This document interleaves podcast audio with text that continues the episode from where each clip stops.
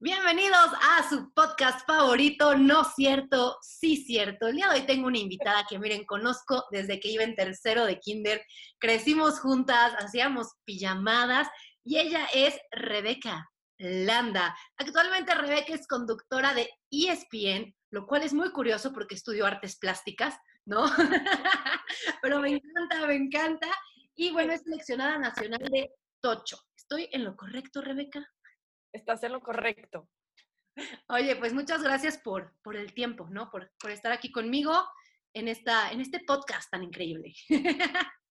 Feliz de la vida, Merry. La verdad es que me encanta que estás persiguiendo tus sueños, que estás haciendo muchísimas cosas, que te vas a mantener súper, bueno, te has mantenido súper en fila con esto que quieres perseguir y entonces me siento muy feliz de poder acompañarte justo ayer me estaba acordando mucho de ti, no nada más porque sabía que íbamos a estar en este podcast, pero porque estamos en cuarentena y entonces saqué recuerdos pasados y sí, justamente fotos de las pijamadas, fotos de las fonomímicas, fotos, cartitas, entonces de todo un poco.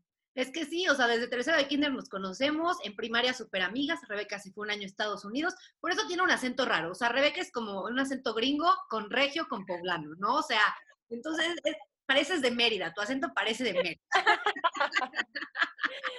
Sí, fíjate que me preguntan un buen de mi acento y yo ni lo identifico, o sea, no veo nada con mi acento. Y la gente, ¿de dónde eres? Y yo, pues, de Puebla no, no, no, es que no tienes, eres española. Yo, no, ni siquiera fe feo, o sea, ¿por qué me estás diciendo eso? Entonces, bueno, sí, el acento también es un tema, pero es una combinación ahí rara porque mi familia es regia, yo nací en Puebla, crecí en Puebla porque ahí conocí a María, viví en Estados Unidos un tiempo, entonces, bueno, ahora vivo en la Ciudad de México, entonces también de repente el chilango seguramente se combina ahí con todo lo que ya tengo. Te digo que tienes una, o sea, yo siempre que escucho tus videos digo, este acento, o sea, es una combinación de todo, ya sabes. me, encanta, me encanta. Y ya entonces crecimos juntas, de verdad hacíamos, me acuerdo mucho de hacer pijamadas en casa de Rebeca, siempre eran en tu casa. O sea, sí me acuerdo que casi, casi siempre eran en tu casa. Ya que vivía en Puebla. A mí, a mí me gustaba dormirme temprano y a mí me pintaban la ceja, me pintaban la cara. mis amigas. Sí, es cierto, sí, es cierto. Yo me acuerdo, a ver, ¿cuándo fue? Hice una pijamada en mi casa que sacamos patines, este, nos metimos a la fuente en mi casa. No sé si hacía mucho calor o no, pero nos quisimos meter a la fuente. De todo. Estuvo padre, sí, no, no O sea, éramos, ¿cómo decirlo? Éramos que... Sí, no, era, no éramos vividoras en el sentido de que hacíamos locuras como tal, pero éramos como muy aventureras de hacer lo que fuera y saliera. Sí, es cierto. Yo no era tan aventurera, la verdad es que Rebeca siempre fue más aventurera que yo. Rebeca, siendo conductora de ESPN, estando tan metida en el mundo del deporte, ¿qué está pasando? ¿Qué está pasando en esta cuarentena con el deporte contigo? ¿Qué estás haciendo? ¿Qué están haciendo los deportistas? Sí. Pues mira, y es bien, estuvo chistoso porque como que yo empecé a escuchar de, del coronavirus cuando estaba en Acapulco en el torneo eh, abierto mexicano. Y entonces yo dije, como que eso no va a llegar aquí, obviamente no, eso no va a llegar aquí. A las dos semanas llegan en el trabajo y me dicen, Rebe, necesitamos que ya te vayas a tu casa. Y yo dije, ah, ok, pues ¿cuánto tiempo? ¿De que una semana? De que sí, máximo dos. y luces todos. Ah, sí. Entonces yo dije, pues padrísimo, me voy a, a Puebla, acabo que para, que viajo a Monterrey, pongo en riesgo a mi familia, a mis abuelos, me voy a Puebla. Bueno, estuve dos meses en Puebla. y después dije, ya fue suficiente de Puebla, entonces ahora me vine a Monterrey. Pero bueno, ¿qué está pasando en el mundo del deporte? Pues todo el mundo está esperando. Ahorita ya se empieza a ver como que las ligas han estado planeando qué, qué va a suceder. Entonces la NBA regresa a finales de julio, la Bundesliga en, en Alemania. Alemania hizo las cosas súper bien, entonces la Bundesliga ya se está jugando. Entonces poco a poco están empezando las actividades deportivas. El mundo, obviamente, aunque regrese el deporte, no va a ser el mismo. Entonces los estadios van a tener capacidad tal vez del 50% en lugar de que se atasque o vendan boletos extra. Eh, en la NFL, que es el deporte que yo cubro, ahorita no estaban en temporada, sino era como temporada baja donde eh, empiezan a hacer juntas con los novatos, todo esto se está haciendo de manera virtual. Entonces yo la verdad es que todavía he tenido bastante trabajo porque lo que he estado haciendo es traduciendo las notas que sacan en Estados Unidos de NFL, que son bastantes porque sí ha habido actividad, al español para nuestra página de espn.com.mx. Entonces yo he estado en mi casa, el otro día alguien me dijo, o sea, de secretaria. Yo, o sea, sí, pero secretaria bilingüe, por favor, porque estoy aquí traduciendo, no es cualquier cosa. Y bueno, son textos enormes, o sea, hay días que estoy sentada ocho horas traduciendo textos, hay veces que me echo tres o cuatro al día.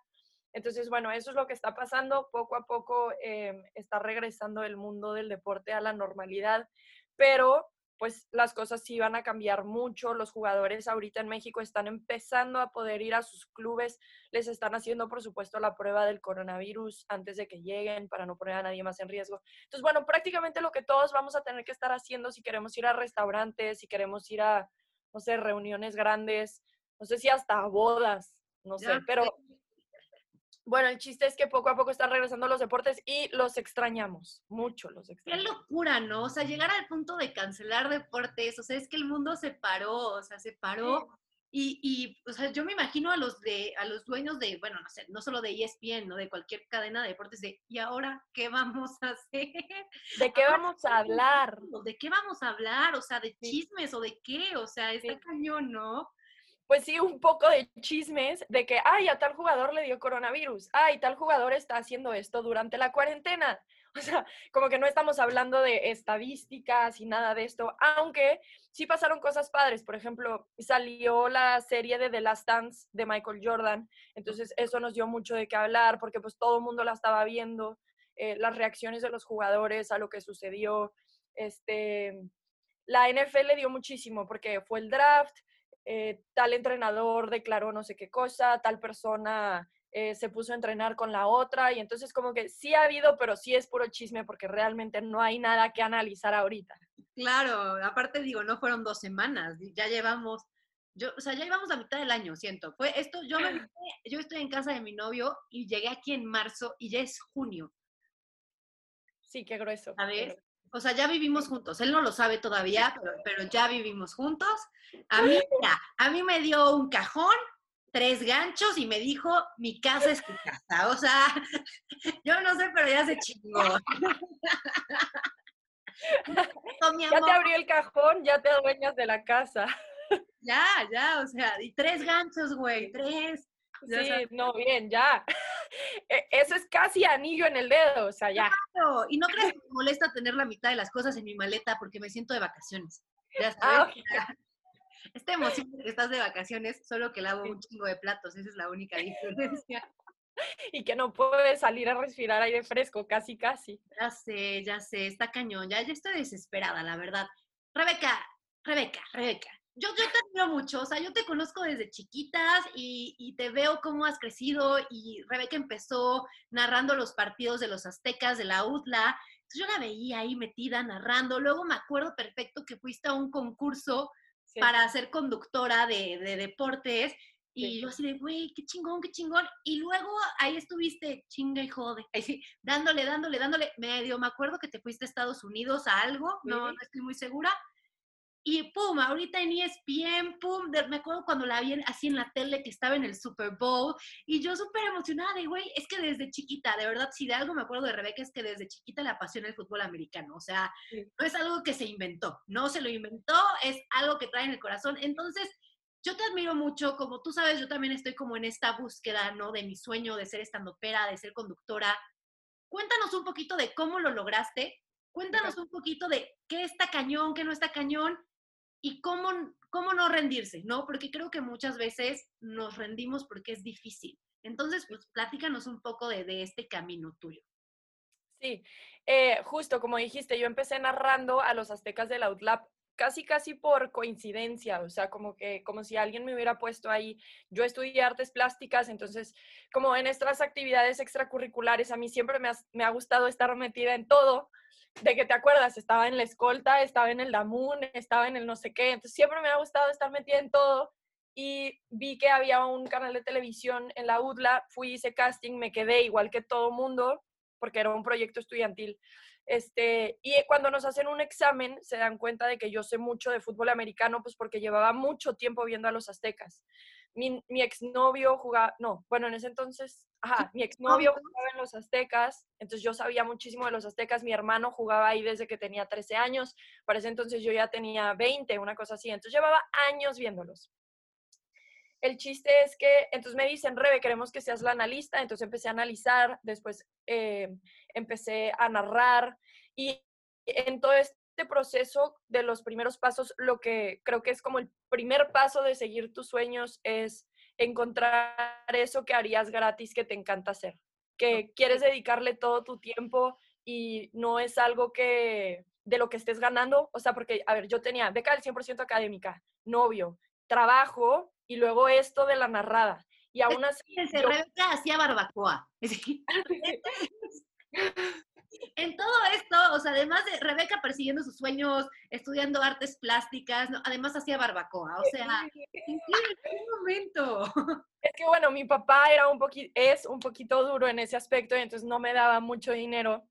Desde los 15 años me dijo, yo no te voy a comprar carro. Entonces, si quieres carro, pues te lo vas a tener que comprar tú yo conseguí que, que mi papá me enseñara a hacer barbacoa norteña porque él es regio y le empecé a vender barbacoa a restaurantes. Entonces con ese dinero me compré mi primer carro. Entonces el chiste es que ya tenía mil cosas, pero realmente a lo que le quería invertir mucho tiempo era hacer muy buena en esto, muy buena narrando. Em, sentía que tenía una responsabilidad súper grande, la cual me gustaba tener. Entonces, después de no sé qué día, como que caí en cuenta de, wow, estoy metiéndole todo este tiempo a esto que no me da una hora de servicio social, una hora de beca, un, nada, no me hacen un descuento, nada. Y es lo que más quiero hacer. Y me la paso bruto. Y estoy dejando de salir los viernes con mis amigas porque los sábados tengo que ir a narrar. Y entonces, eh, o sea, me di cuenta que estaba invirtiendo todo mi tiempo en esta única cosa que me encantaba, a pesar de que perdía otras cosas. Pero pues me encantaba. Entonces dije, ok, creo que esto es lo que quiero hacer. Ahí fue donde identifiqué eh, cuál era el sueño. Después en el proceso, como dices, me voy a un concurso a Fox Sports, me va muy bien, llego a la final, entonces me doy cuenta, ok, tengo talento, que también a veces esa es una parte bien difícil de tener esa conversación con nosotros mismos de, realmente soy bueno haciendo esto, porque, por ejemplo, ¿cuánta gente no quiere ser futbolista, no? O sea, me encanta el fútbol, Rebeca, claro que lo haría gratis. Pues sí, padrísimo. O sea, ese es el primer paso y creo que la clave más importante de todo. Pero en algún punto sí hay que considerar si tienes talento para hacer eso que tú quieres hacer. También. Porque hay mil gente que seguramente lo quiere hacer. ¿Eh? Que eso es súper importante, ¿no? Sobre todo creo que a nuestra generación nos dijeron, puedes hacer lo que tú quieras. Y por ejemplo, a mí me encanta cantar, o sea, si te acuerdas, siempre estoy cantando, pero canto mal. O sea, entonces tengo que decir, ok, me gusta cantar, pero no tengo las aptitudes para ser una cantante profesional, ¿no? Darse cuenta de qué talentos tenemos, creo que es importante. Claro. Ahora, quiero decir esto, hay muchas veces que no tienes un talento como tal, pero con trabajo puedes llegar a ese punto donde puedes llegar a lograr tu sueño. Entonces yo no diría como que si respondes, no, no tengo el talento, entonces ya ríndete, no, nunca, nunca. Okay. Eh, no tienes el talento, nada más considera que vas a tener que trabajar más que los demás, pero hasta ahí. Yo, por ejemplo, no retengo nada de información, nada. O sea, yo soy malísima con nombres, estadísticas, esas cosas, yo no las retengo. Entonces sé que como no tengo ese talento que otros de mis compañeros sí tienen, yo tengo que trabajar mucho más en ese aspecto que ellos. Pero sí es importante considerar si es un talento porque entonces respondes a la siguiente pregunta, ¿qué tengo que hacer para llegar a donde quiero llegar?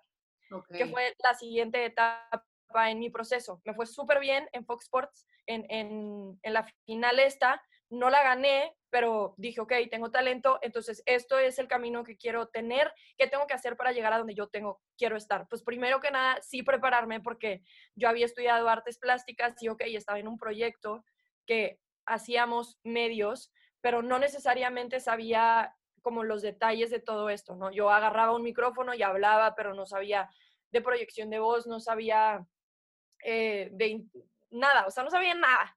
Entonces ahí fue donde dijo, ok, me voy a ir a Miami a prepararme, fui a un curso de broadcasting y entonces ahí aprendí desde la edición, desde cómo se arma un rundown o una escaleta de televisión, eh, cómo se arma un rundown o una escaleta de radio, manejar radio, este, aprendí a ser camarógrafa, aprendí un poco a reportear, empecé a hacer esas cosas. Entonces, todas como los fundamentos y las bases que realmente no tuve cuando narraba, empecé a adquirirlas aquí y aprendí muchísimo.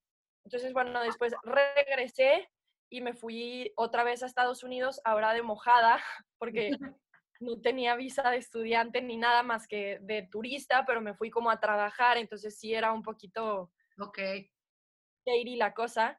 Llegué a una televisora y como era ilegal, pues nada de lo que yo hacía podía salir al aire, pero sí tenía posibilidades de sentarme con gente, aprender cómo funcionaban. Ahí aprendí a manejar cámaras, a ser floor manager, el que te va diciendo a qué cámara tienes que ver y el que va ayudando ahí a las personas que están manejando el programa. Entonces aprendí otras cosas.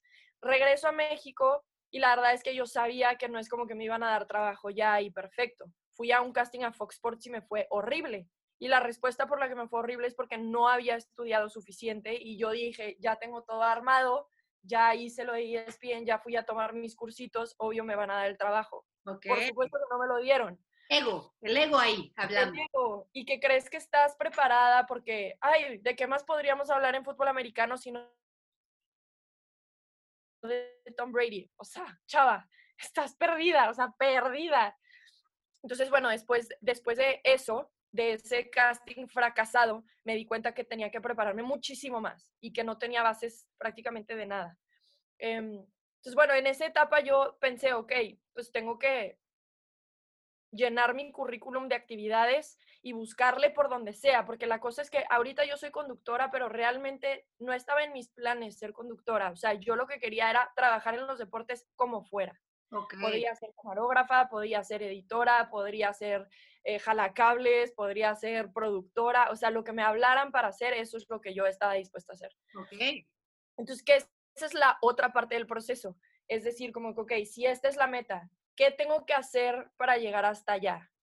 Y si estoy dispuesta a hacerlo. Porque hay muchísima gente que quiere como el éxito de cinco minutos, pero no quieres pasar por todo lo que se tiene que hacer para llegar a ese éxito. Entonces, em, empecé a trabajar gratis, empecé a tener varios trabajos. Entonces, pon yo en un momento que vendía seguros eh, era entrenadora de Tochito Bandera, hacía unas cosas de comunicación por aquí y por allá y estaba empezando a ir a castings. Entonces, como que, ok, estaba trabajando en esto, que era mi sueño, pero pues mientras tanto, pues me tiene que entrar dinero de otro lado, entonces estoy haciendo esto otro.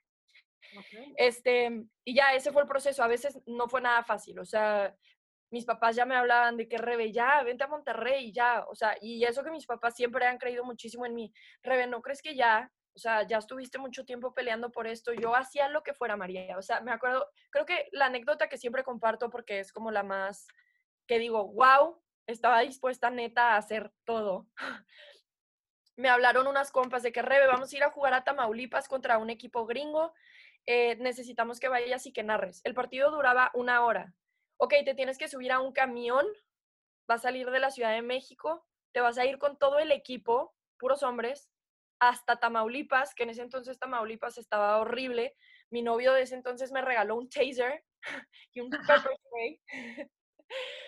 y ahí voy yo arriba del camión con los 50 jugadores, que además no eran profesionales en el sentido de que no vivían de eso, y iban agarrando la, borrachera y todo. Entonces, al final de la noche, en lugar de haber maletas arriba, era vómito lo que viajaba en la Imagínate cómo era el ambiente y yo estaba ahí metida pensando, si voy a Tamaulipas y narro, yo no sé quién me va a escuchar. O sea, puede ser que esa persona que me escuche sea la persona que me dé el trabajo.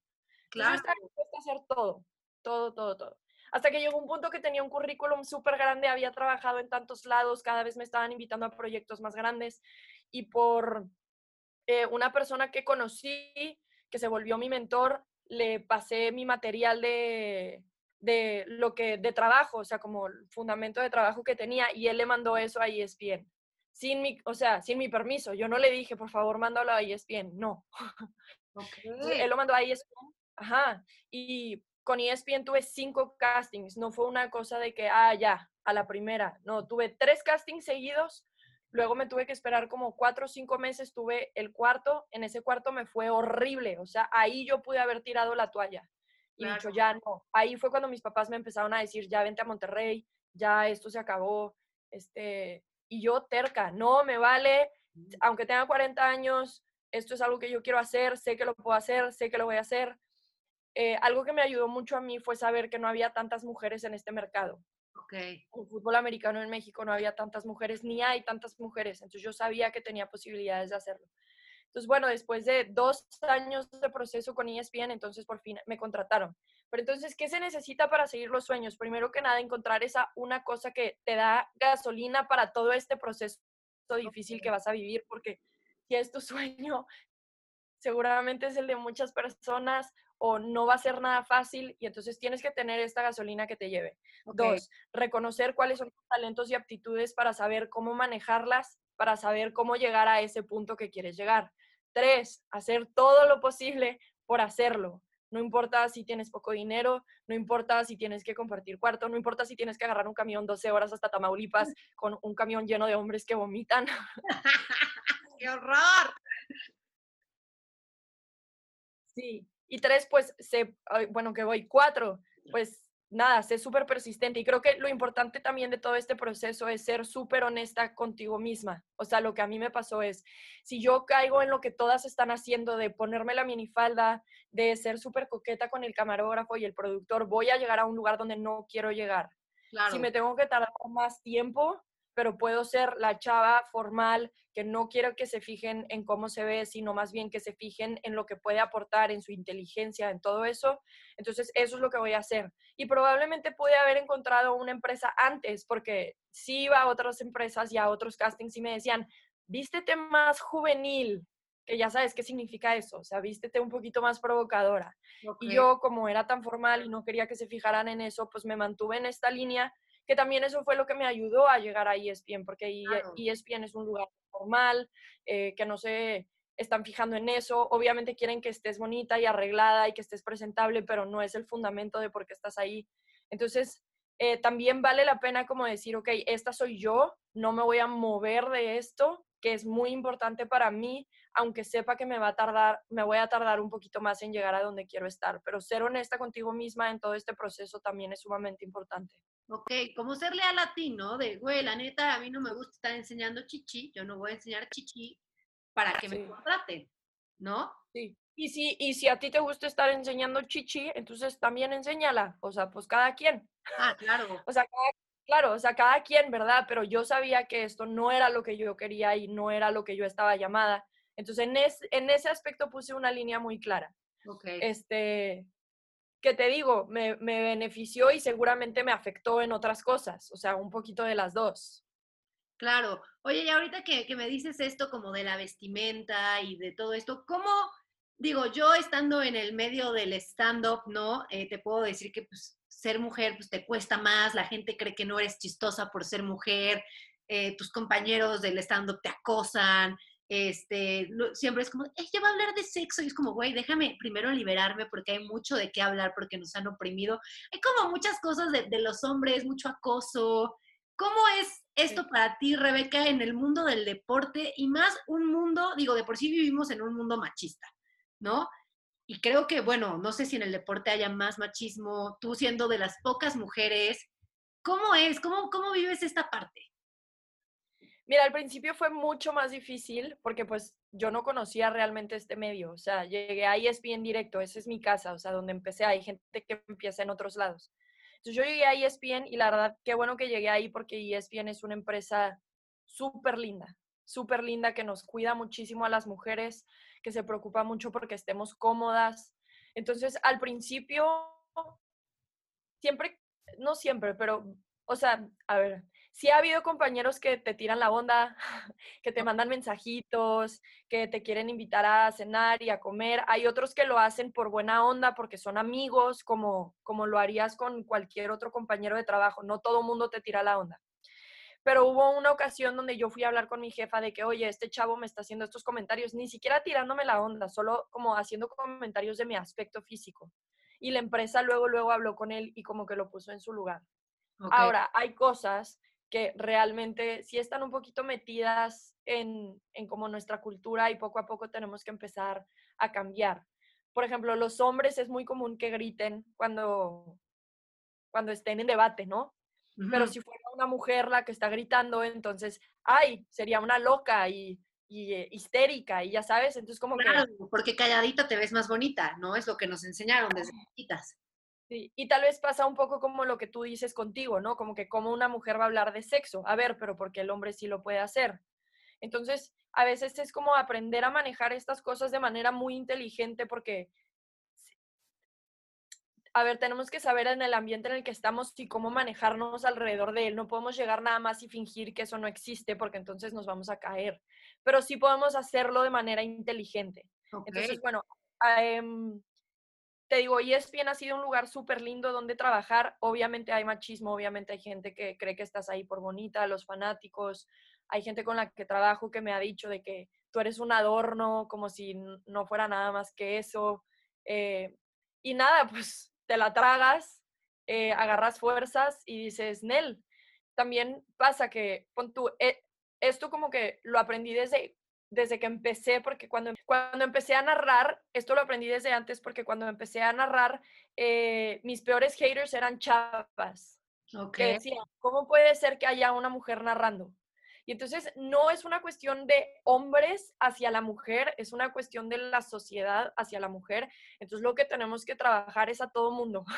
Claro. Lo, único que, y lo único que yo aprendí en ese entonces es mi única manera de callar a estas personas a las que no les voy a contestar, no les voy a dar importancia, es probando que soy capaz de hacerlo.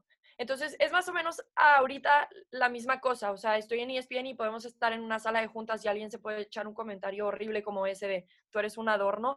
Y la única forma de callar a esa persona es decir, ok, te voy a demostrar que no lo soy, ¿no? Claro. Em, sí, bueno, porque te enganchas, ¿no? O sea, engancharte con ese tipo de comentarios solamente va a hacer que, que te enojes, que vivas enojada. Y me gustó esta parte que dijiste que las mujeres también, ¿no? Que también recibías comentarios de, de mujeres y creo que, es importante reflexionarlo, ¿no? Luego estamos diciendo, ay, es que los hombres son machistas, no, las mujeres también somos.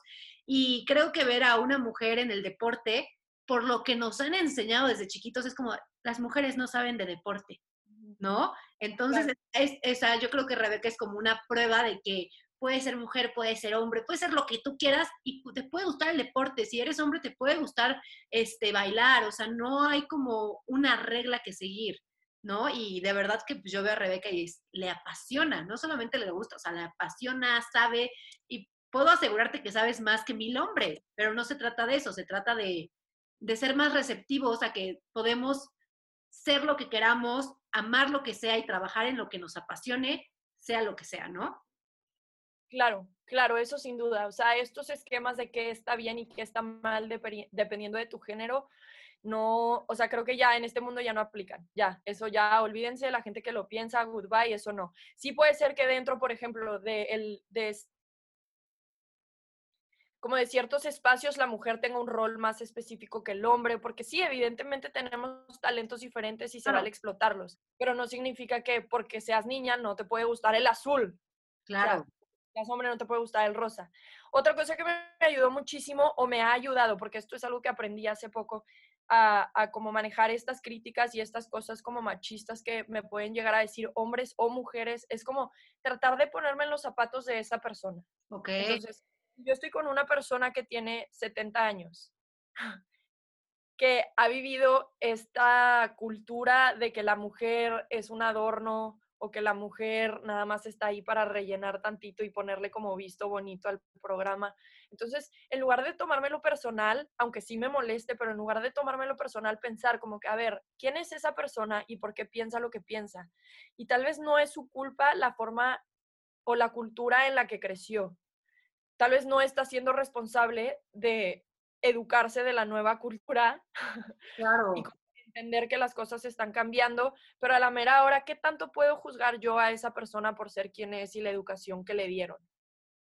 Sí me puedo acercar después y tal vez decirle, oye, no me ha gustado este comentario porque me hizo sentir así, o literalmente no decirle nada y nada más callarlos con mis acciones. Entonces, cuando llegaban esos comentarios de esas chavas, yo también pensaba, pues, pobres, ¿qué les han de haber enseñado en su casa? Porque en mi casa evidentemente no fue así.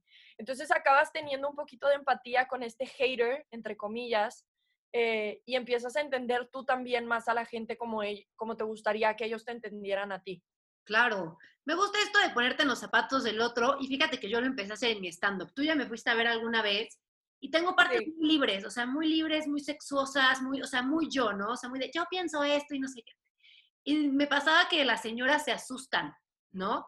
Se asustan y entonces yo decía, ay, ya, que abran su mente. Y después dije, no, o sea, imagínate, o sea, mi mamá escuchando esto con la educación que recibió, como, o sea, todo lo que ella piensa no es tan fácil. Entonces ya lo abordo de otra manera. Ella siempre les digo, ay señora, yo sí entiendo su cara de decepción. Así me ve mi mamá igualito, ¿no? Entonces ya se ríen porque ya las entiendo. Es este de, sí entiendo que esté asustada y entiendo que no entienda de lo que yo estoy hablando, pero su hija es igual peor que yo. Ay, sí. Claro, entonces ya no te lo acabas tomando personal. Entonces cuando no te tomas esos comentarios personal, no les das importancia y tú sigues en tu camino hacia adelante buscando tus sueños. Porque ese es el punto de todo esto. Y tampoco no le puedes caer y agradar a todo mundo. Entonces, si este señor cree que soy un adorno, pues bueno, él será y pensará eso. Va a haber gente que crea que lo que yo tengo que decir es valioso. De todas maneras, yo voy a seguir trabajando. O sea, el enfoque debe de ser hacia adelante. Claro. Este, ha sido también difícil para un poquito de esta onda de lo que se espera de la mujer en el deporte, porque Mary, tú me conoces y yo soy una chava de rancho, traía el pelo despeinado siempre, eh, no era una cosa que me preocupara qué me ponía y que no. Entonces, ese es el otro lado que honestamente me ha costado un poco. Ay, perdón, me creo que tú eres como yo de, o sea, como más relajada, un, chungazo, estar en tenis, con ropa cómoda. Y me imagino que acá fue como un extreme makeover, ¿o qué? Sí, mi mamá se reía de mí porque, a ver, eh, de chiquita a ella le costaba trabajo peinarme. Cuando yo tenía 15 o 16 no usaba una gota de maquillaje. Yo decía, ¿para qué usar maquillaje? Y ahora todos los días, de lunes a viernes, me tengo que sentar en una silla una hora a que me peinen y que me pinten. Entonces, la vida da muchas vueltas eh, ahora ya he aprendido como a, ser más receptiva a eso, pero esa fue de las otras cosas que me costó trabajo, como que encontrar este lado mío, que a ver, no soy más o menos mujer porque me interese o no me interese la ropa, pero como empezar a explorar ese lado, em, pues, ¿qué, ¿cómo lo llamarías? No sé, más... Es un lado femenino, o sea, sí, es parte de, de la feminidad, ¿sabes? que algunas mujeres la traen cañón, o sea, yo nunca me hago las uñas, nunca, así las uñas nunca, ya sabes, pero es esta parte que a mí no me gusta, pero no por eso soy menos mujer, pero hay niñas muy femeninas que les encanta la uña y les encanta la ceja, y yo no soy así, y tú tampoco, entonces me imagino que, o sea, que te sienten y que te, o sea, te cambiaron el color del pelo también, ¿no? Sí, bueno, y ese también ha sido otro, otra parte de mi proceso ya como mujer, como que cuando, a ver, yo llegué, no sabía nada de esto, no sabía de uñas, no sabía de pelo, no sabía de cejas, no sabía de nada. Entonces de repente todo el mundo cree que te puede decir, porque se dan cuenta que te vale y que no te fijas. Entonces de repente, no, es que su ceja es muy gruesa. Entonces me empezaron a hacer la, la ceja de hilo, no, es que el pelo es muy chino, entonces se lo tenemos que hacer más así. Que eso también me empezó a chocar porque, a ah, ver, ¿quién dice que está bien y que está mal? O sea, ¿por, qué no me dejo hacer yo? ¿Eh? Que tu pelo chino es hermoso. Yo amo tu pelo chino, aparte es medio rojizo y tus pecas. O sea, de verdad que Rebeca no necesita una gota de maquillaje. De verdad. Bueno, ahora sí, ahora sí necesito, pero antes tal vez no, pero ahora sí. Bueno, el chiste es que empezaron como a decirme qué se veía bien y qué no se veía bien. Entonces yo empecé a tener muchas inseguridades de quién era realmente físicamente. Yo siempre había estado cómoda con quién era. Después que si estoy muy fuerte o que si no estoy muy fuerte, que si me ve, se me ve muy grande la pierna o no se me ve muy grande. Pues por el deporte que hago, pues yo tengo que estar preparándome físicamente.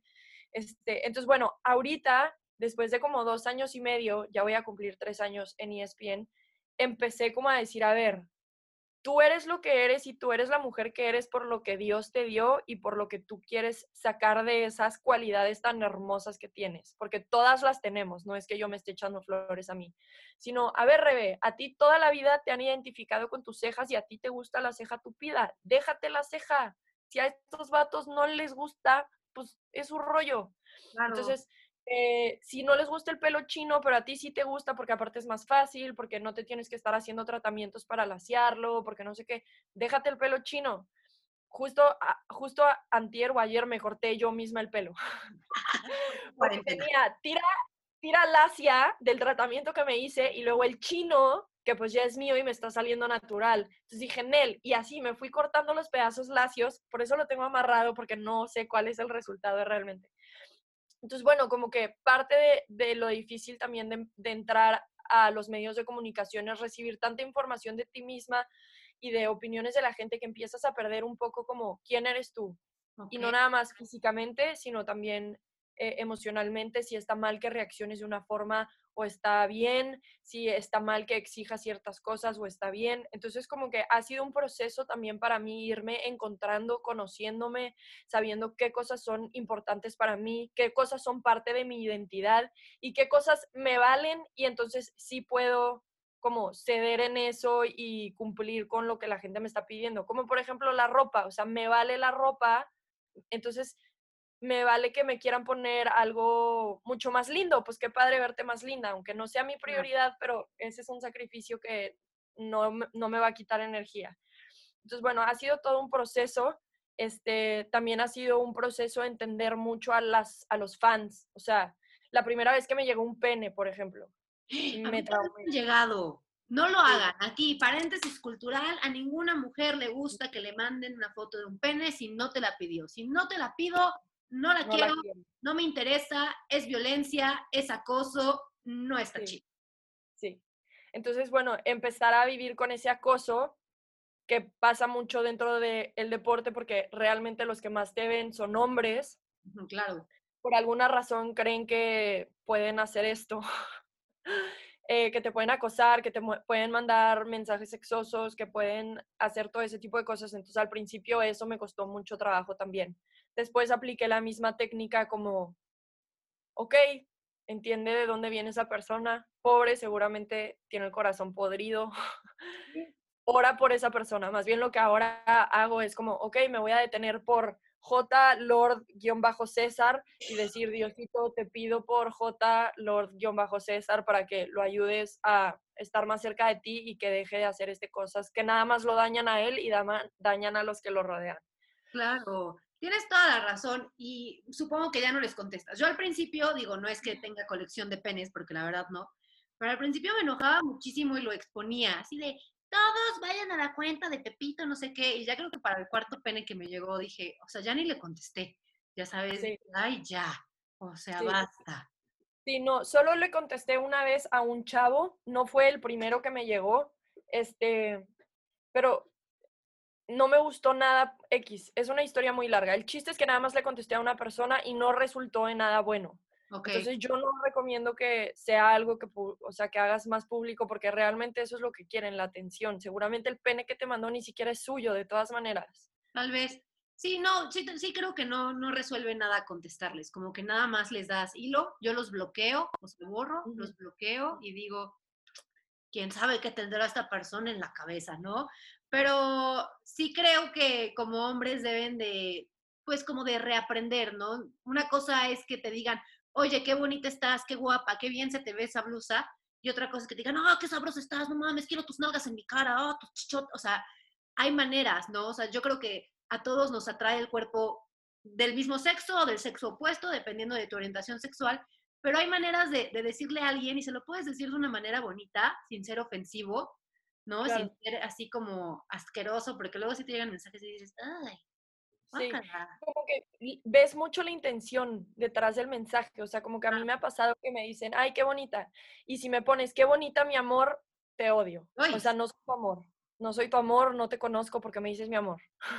Claro. Como que esas cosas como que, a ver, este vato ya me, o sea, ah, ya sabes, no, no somos, no sé, creo que en Venezuela dicen mucho mi amor a quien sea, ok, entonces en ese aspecto sí, pero aquí culturalmente no decimos mi amor a gente a menos de que te la super sabrosies o sea literalmente tu amor.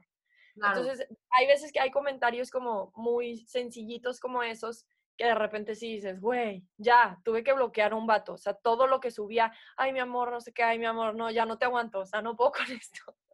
Sí, porque si llega un momento en que puede llegar a ser incómodo, ¿no? Que dices, güey, ya, o sea, ya me estás dando miedo, ¿no? Y más el, el mundo como está ahorita, la verdad es que creo que es una locura. Si dices, ay, no, mejor lo bloqueo. O sea, me ahorro un problema y lo bloqueo. ¿Qué? Sí. Creo que para todas las mujeres, o sea, aunque no seas famosa, aunque no seas una figura pública, como ya ponemos tantas imágenes allá afuera en el mundo y pues siempre sacamos lo mejor de nosotras cuando lo publicamos, siempre va a haber estas respuestas de qué bonita estás, no sé qué, creo que a todo mundo le va a pasar. Este, el chiste es como justo saber manejarlo y saber poner también un hasta aquí, o sea, decir como que, oye, no me gusta que me digas mi amor. Si quieres, mándame mensajes. O, oye, no te tengo que contestar cada vez que me escribes porque no eres nadie para que me exijas a mí que te tenga que contestar. O si de plano hay alguien que se pasa de lanza, pues lo bloqueas. También esta obsesión de, a mí a veces me pasaba, como que esta obsesión de que, no, es que si lo bloqueo, entonces tengo menos seguidores. A ver, no, lo primero es que tú estés bien, lo primero es que tú estés cómoda, lo primero es que no sea una cárcel, una red social donde te metes y nada más recibes información que no te va a hacer bien. Entonces creo que ahí es importante que nosotras seamos las que pongamos los límites, también en nuestra cabeza saber a quién le estamos dando el poder. O sea, hace poquito encontramos una página en Facebook, en Twitter y en Instagram que hablaba un güey, quién sabe quién es, diciendo que había hecho cosas conmigo, cosas horribles. Ay, te trabaste. Eh, reportamos la cuenta, el compa. ¿Eh? Te trabaste en encontramos la cuenta de un güey que tenía cosas horribles. Cosas horribles fue lo último que escuché. O sea, que decía cosas horribles de mí que había hecho conmigo. Cosa que yo no. Entonces, pues nada, todos toda mi familia, porque mis papás encontraron la página, toda mi familia lo reportó. El compa volvió a abrir otra cuenta. Entonces llega un punto en el que tú te tienes que cuestionar si le quiero dar importancia a eso o no.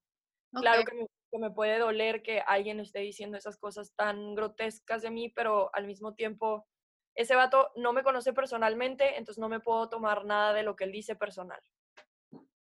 Tienes toda la razón. Luego nos enganchamos mucho, ¿no? Con los haters o con la gente que te manda mensajes inapropiados. Y creo que lo mejor es justo eso, decir, güey, no sé qué es lo que estás pasando, por algo has de estar llamando la atención de esta manera, te mando mucha luz, ¿no? Que encuentres el camino correcto y ya. Oye, Rebeca, es que se me olvidó preguntarte algo. Ahorita que me estabas diciendo que dijiste, güey, a la chingada, yo quiero mi ceja así tupida, que de verdad, aparte es hermosa, ¿no? Mis chinos.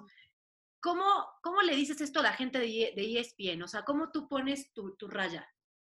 Pues no se los digo. ok. O sea, de repente llegué con el maquillista y le dije, ya no quiero que toques mi ceja. Ya no quiero que me arregles la ceja.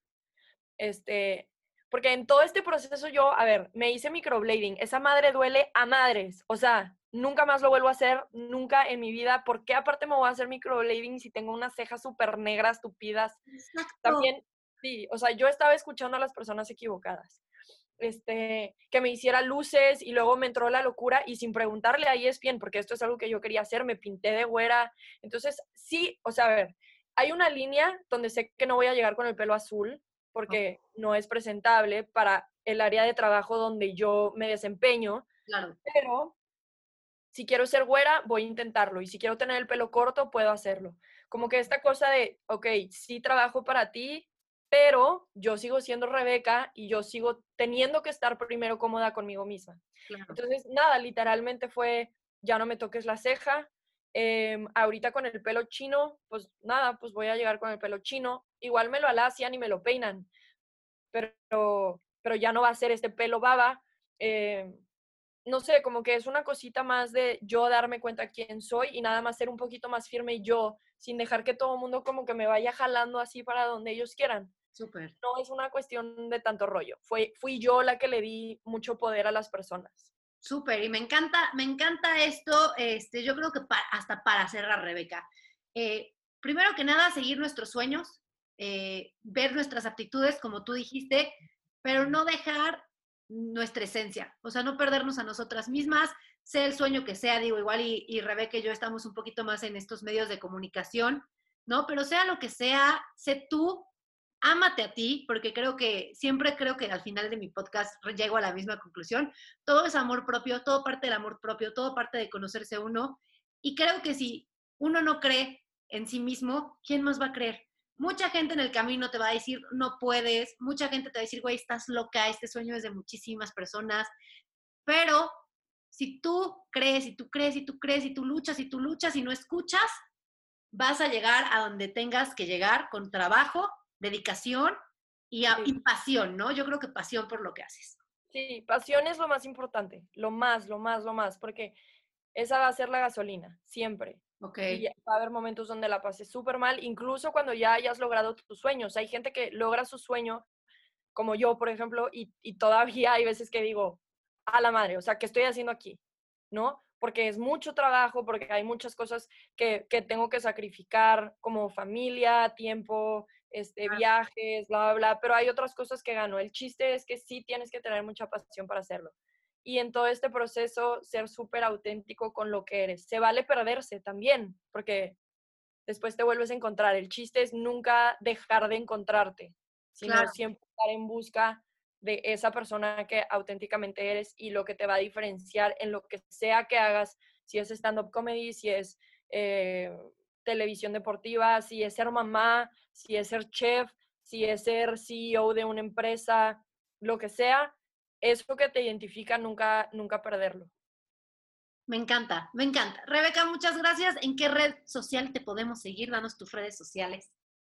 Eh, ok, en Instagram estoy como la Rebeca Landa, en Twitter estoy como Rebeca Landa y en Facebook como Rebeca Landa. Y si me escucharon por medio de este podcast y quieren platicar al respecto, nada más pónganme ahí un DM, que siempre contesto mis DMs. O sea, siempre leo todos, no todos los contesto, pero eh, si me ponen un DM y me ponen de que Rebe, te escuché en el de María Secas y ya, entonces les doy como tratamiento, enfoque más especial para poder platicar más con ustedes si hay un tema que les interese. Esperemos que las 10 personas que escuchan el podcast te mandan mensaje, Rebeca. Esperemos que con este podcast sean 15. Seguramente van a ser muchos, Merry, porque vas para arriba. Claro, hay que, acá, ahí vamos, ahí vamos, para arriba, sin perder el paso. Rebeca, muchísimas gracias, de verdad. Eh, te, agradezco este momento. Aparte, agradezco que pudimos platicar. No hace mucho que no platicábamos, entonces agradezco que por la cuarentena y este podcast pudimos pues conectarnos, volver a platicar, saber bien de cómo llegaste a esto, porque tenía una idea, pero no estaba segura. Y te reitero, te admiro mucho. Eres una mujer ejemplar y sigue así, sigue inspirándonos a todos. Sí. Mary, gracias por tenerme. Te quiero muchísimo. Y estoy aquí detrás de ti echándote porras, esperando que llegues a donde quieras llegar. Muchas gracias, Rebequita. Pues muchas gracias a todos por escuchar, ver este podcast, compártanlo y pónganos en los comentarios qué opinan, qué si les gustó, qué quieren escuchar, con quién quieren que platique. Y ya, les mando un beso.